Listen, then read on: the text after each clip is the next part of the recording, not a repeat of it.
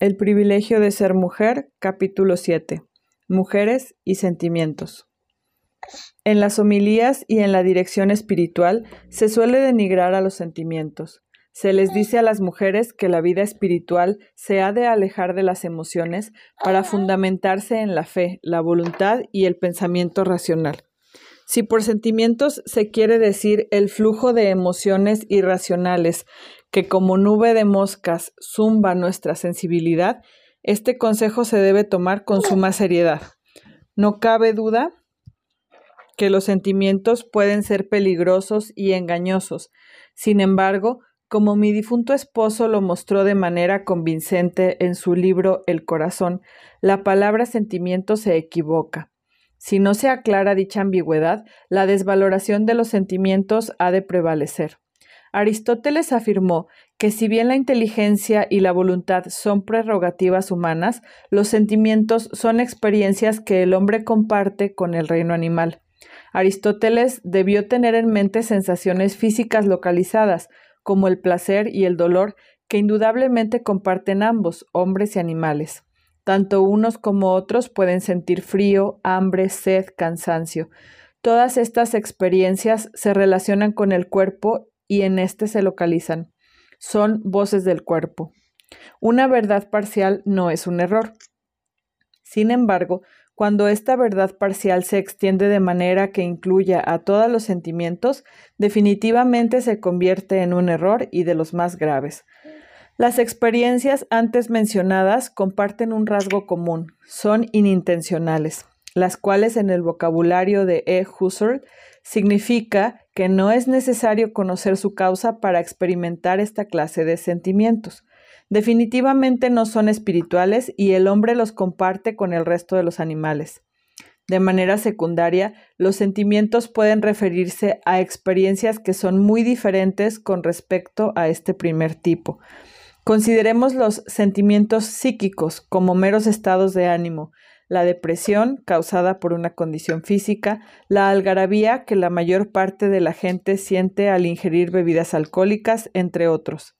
Estos sentimientos no están localizados concretamente en el cuerpo, como si lo están los primeros, aunque comparten con los últimos su falta de intencionalidad. A final de cuentas, no es necesario conocer su causa para experimentarlos. Los sentimientos espirituales son radicalmente diferentes. Carecen de localización corporal, pero sí tienen intencionalidad. No es posible que broten en el alma del hombre a menos de que haya conciencia de la causa que los motiva. No es posible amar sin saber qué o a quién se ama, sin percatarse de que este amor es respuesta a un objeto amable, no se puede odiar sin conciencia de que este sentimiento surge como respuesta a algo o a alguien que resulta odioso. No es posible sentirse agradecido sin saber por qué estamos agradecidos y a quién se lo debemos. No obstante, Chesterton hace una observación acerca de su juventud. Me encontré en una situación ridícula, pues me sentía agradecido, pero no sabía hacia quién. Al igual que la inteligencia y la voluntad, esta clase de sentimientos poseen intencionalidad. Por esta razón, con pleno derecho se les puede llamar espirituales. Nuestras respuestas a los objetos o a las personas que mueven nuestros sentimientos pueden o no ser apropiadas. Debido al pecado original, el hombre lamentablemente es capaz de responder de manera equivocada y distorsionada. Uno puede odiar lo amable, uno puede regocijarse sobre hechos malvados, uno puede entristecerse por la felicidad ajena, uno puede sentirse entusiasmado ante su infelicidad. En tales casos, la respuesta legítima y legítima levanta una cacofonía, una nota discordante en la sinfonía del universo. No debería de ser así. No obstante, por la gracia de Dios, el hombre es capaz de trascender su estrecho subjetivismo, su tendencia a mirar los acontecimientos únicamente a través del punto de vista de sus intereses y brindar lo que mi difunto esposo llamaba una respuesta de valor. Esto es, amar lo que se merece ser amado, amando más lo más alto y menos lo más bajo. Hace siglos que Platón escribió que uno de los fines de la educación era enseñar a los niños a odiar lo que hay que odiar y amar lo que se debe amar. Al prestar oído a este mensaje, el hombre une su humilde voz a la sinfonía del universo, que proclama la grandeza, la verdad y la belleza de Dios. Cabe notar que estas respuestas espirituales no solamente comparten rasgos que poseen el intelecto y la voluntad, por ejemplo, el no poder amar sin conocer el objeto del amor, sino que las rebasa en riqueza y plenitud. Con la respuesta espiritual, el intelecto del hombre se activa. El papel de la voluntad también resulta crucial, pues nuestras respuestas afectivas, si son espirituales, han de ser sancionadas por la voluntad, de acuerdo con la terminología de mi esposo, por medio de esta sanción es que se hacen verdaderamente nuestras. Cualquier sentimiento cuando no tiene el sello de la voluntad se marchita y muere, como las estatuas de Dédalo padre de Ícaro, que para cobrar plena validez han de quedar clavadas. Existe una gran diferencia entre una persona que siente compasión y una que, fortalecida por la voluntad de ser compasiva, tiene fuertes ganas de actuar compasivamente cuando la situación así lo requiera. Cuán tonto es afirmar que uno es compasivo mientras que se niega a brindar ayuda, como queda claro en una obra teatral de Nestroy, un dramaturgo austriaco. Un hombre rico es testigo de la miseria abyecta de un mendigo y ordena a sus criados que arrojen a este limosnero por las escaleras, su, miseria me rompe el corazón. Hay una gran diferencia entre el sentimiento de contrición y la voluntad de ir a buscar la confesión para pedir perdón. Los sentimientos también se consideran como algo inferior porque no se pueden controlar. No obstante, este argumento no es del todo convincente. La gracia no cae bajo el dominio de la voluntad, y ello no se debe a que sea inferior, sino a que es superior. Es un don que no se merece. Aquellos que han experimentado momentos de júbilo espiritual radiante y paz profunda saben que estos sentimientos son dones por los que debemos estar agradecidos y que Dios puede quitarnos cuando lo sea conveniente. Santa Teresa escribe con énfasis que no se debe perseguir ni buscar alegrías espirituales. Si llegan, se han de recibir con gratitud. No obstante, el corazón no ha de engancharse con ellas o perder la paz cuando le son retiradas. Sin embargo, el papel crucial que desempeña la voluntad en los sentimientos espirituales se manifiesta con honda expresividad, tanto en la ceremonia del matrimonio como al hacer votos religiosos. La novia, el novio o el novicio declaran solemnemente que se amarán, sea el uno al otro o sea a Dios, y esta declaración confiere plena validez a su amor. Los desposados se aman uno al otro, el postulante ama a Dios. Ahora bien, desean ardientemente formalizar el sentimiento y darle todo su peso y plenitud al declarar solemnemente que aunque si bien el sentimiento de amor que se tienen uno al otro o a Dios puede disminuir, debido a la fragilidad de la naturaleza humana, a condiciones fisiológicas o a periodos de prueba, saben que estos sentimientos, que pueden ya ser ocultos para ellos en el misterio de sus almas, todavía se encuentran plenamente presentes y tienen plena validez, más allá de los actos, pues han sido ratificados por la voluntad. Esto sigue siendo totalmente cierto, aunque la alegría de experimentar el amor les haya sido quitada momentáneamente. El amor seguirá manifestándose en actos de ternura, fidelidad y oración, incluso en momentos de total aridez. Estos momentos son tiempos de prueba, durante los cuales uno puede probar su fidelidad.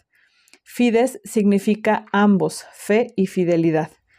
Muchísimos santos han pasado por momentos de sequedad intensa, en los cuales ya no sentían el amor a Dios y sin embargo perseveraron en su servicio con valentía heroica. Muy a menudo esta cruz se les quita poco antes de morir. San Juan de la Cruz describió con mayor elocuencia que que nadie la noche oscura del alma. El punto clave está en que el amor todavía está ahí, aunque no se le experimente, aunque ya no resulte una fuente de deleites.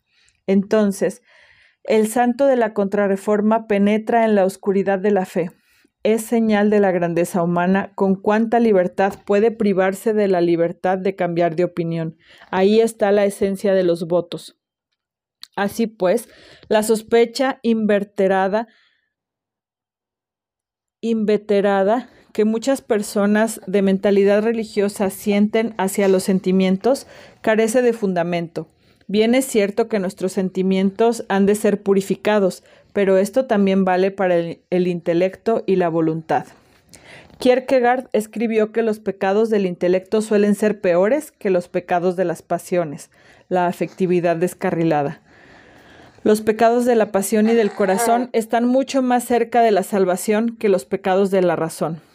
Goncharov, en la poderosa novela Oblomov, pone estas palabras en boca de la protagonista. Los varones tienen la mala costumbre de avergonzarse del corazón. Ahí hay falso orgullo. Sería mejor que se avergonzaran de su intelecto, que a menudo se extravía más. El punto está en que siendo vulnerable nuestro corazón, es el quien nos permite darnos cuenta de nuestra debilidad, lo cual resulta desagradable para el orgullo varonil. El corazón de Cristo fue perforado por la lanza de un soldado. Así como los sentimientos espirituales provienen del corazón y el corazón del hombre, siendo piedra, ha de convertirse en carne, queda claro que la purificación de los sentimientos espirituales es crucial a lo largo del proceso de la santificación del hombre. El corazón, tabernáculo de la afectividad, simboliza la totalidad de la persona. Cuando uno se enamora, le dice al amado, te entrego mi corazón. Resultaría bastante extraño si uno dijera, te entrego mi entendimiento o mi voluntad o mi memoria. En la Biblia está escrito, dame tu corazón. Sin embargo, también es cierto que en el corazón del hombre puede pueden encarnar la maldad y la corrupción. Por consiguiente, simboliza lo mejor y lo peor del hombre. El hombre debe orar todos los días para que mi corazón sea como el tuyo. El intelecto, la voluntad y el corazón de los santos y sabios son completamente purificados. Las autobiografías de Santa Teresa de Ávila y Santa Teresa de Lisieux ilustran de manera contundente la nobleza de los sentimientos apropiados y su importancia para la vida espiritual.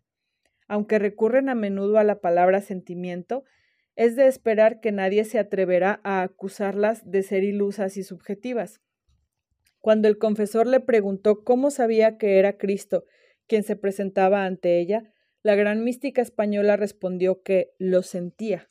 Tenía razón, pues ciertamente él se presentó ante ella. No obstante, como tenía trato familiar con muchas otras monjas, también estaba plenamente consciente de que los sentimientos pueden ser el resultado del sentimentalismo, la emotividad o susceptibilidad excesivas, o bien de concentrarse demasiado en la propia persona, por lo cual declaró una guerra sin cuartel contra estos peligros que pueden mutilar al espíritu. Teresa de Ávila Sabía que podemos sentirnos ofendidos, heridos o profundamente lastimados aun cuando hayamos sido criticados con justicia. La liturgia de la Santa Iglesia da testimonio del papel del corazón en la vida religiosa.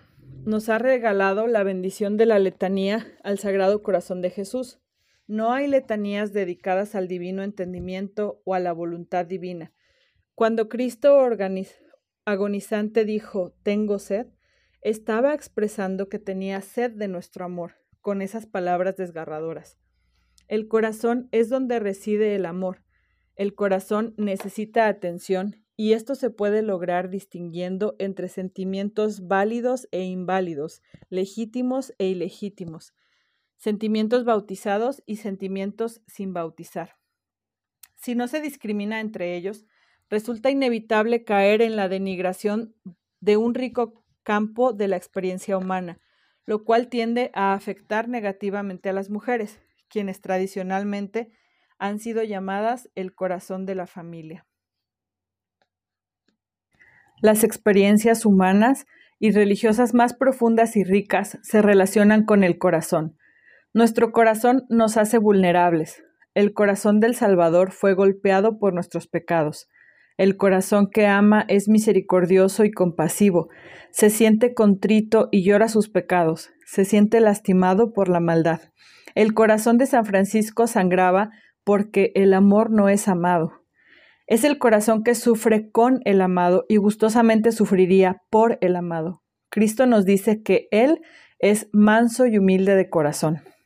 La dirección espiritual pretende purificar el intelecto humano, para conducirlo a un conocimiento de la verdad aún más vasto y profundo.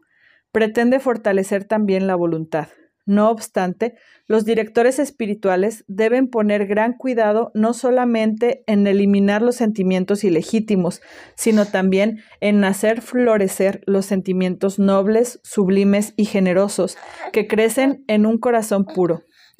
La santidad implica la transformación del corazón, lo cual se demuestra ampliamente por la ternura que exudan los santos varones. Pensemos en San Bernardo y su homilía después de la muerte de Gerardo, su amado hermano. Oh muerte cruel, al llevarte a uno mataste a dos, pues la vida que me queda pesa más que la muerte. También se puede pensar en San Francisco de Sales, sus innumerables cartas expresan dulzura admirable, combinada con santa virilidad. Estos santos, obras maestras de la gracia de Dios, combinan las grandes virtudes masculinas con la suavidad femenina. Las grandes santas, al tiempo que conservan el perfume de la suavidad femenina, pueden manifestar fortaleza y valentía que suelen quedar reservadas por la sociología al sexo masculino. En lo sobrenatural, estas características típicamente contradictorias pueden ser unidas armónicamente. Hay quien afirma que la inferioridad metafísica de los sentimientos queda claramente demostrada por el hecho de que involucran al cuerpo. Por ejemplo, el corazón late más rápidamente al experimentar gran temor o alegría. La mente cristiana debería erradicar el prejuicio de negar que las manifestaciones físicas de experiencias espirituales profundas pueden expresarse en el cuerpo de manera válida y significativa. Desde sus comienzos, el cristianismo declaró la guerra a toda forma de gnosticismo, error recurrente, consecuencia del orgullo que desprecia al cuerpo.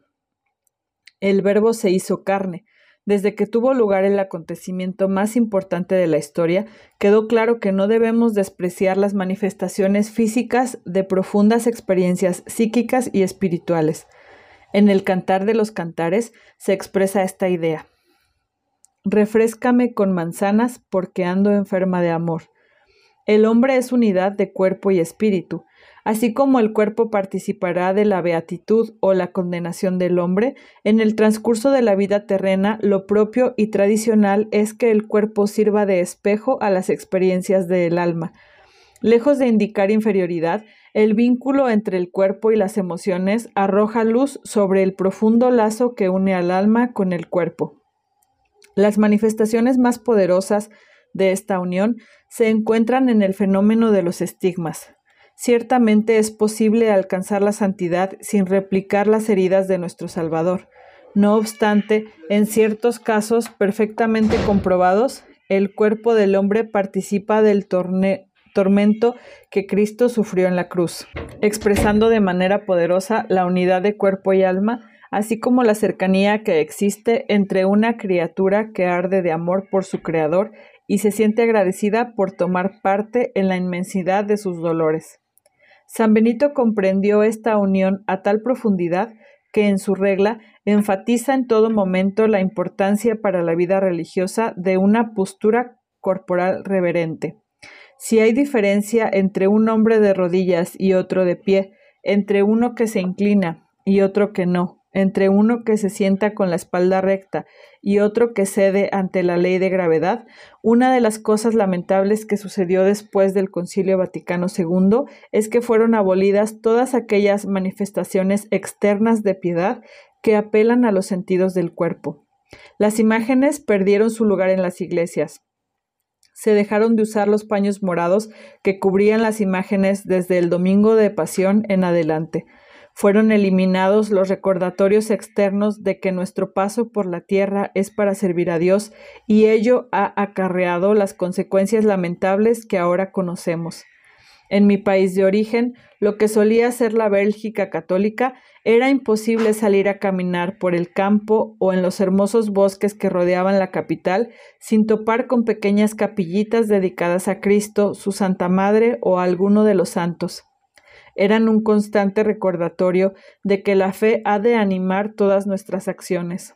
El diablo es un psicólogo experto y sabe exactamente cuánto dependemos de percepciones visuales para afianzar nuestra fe.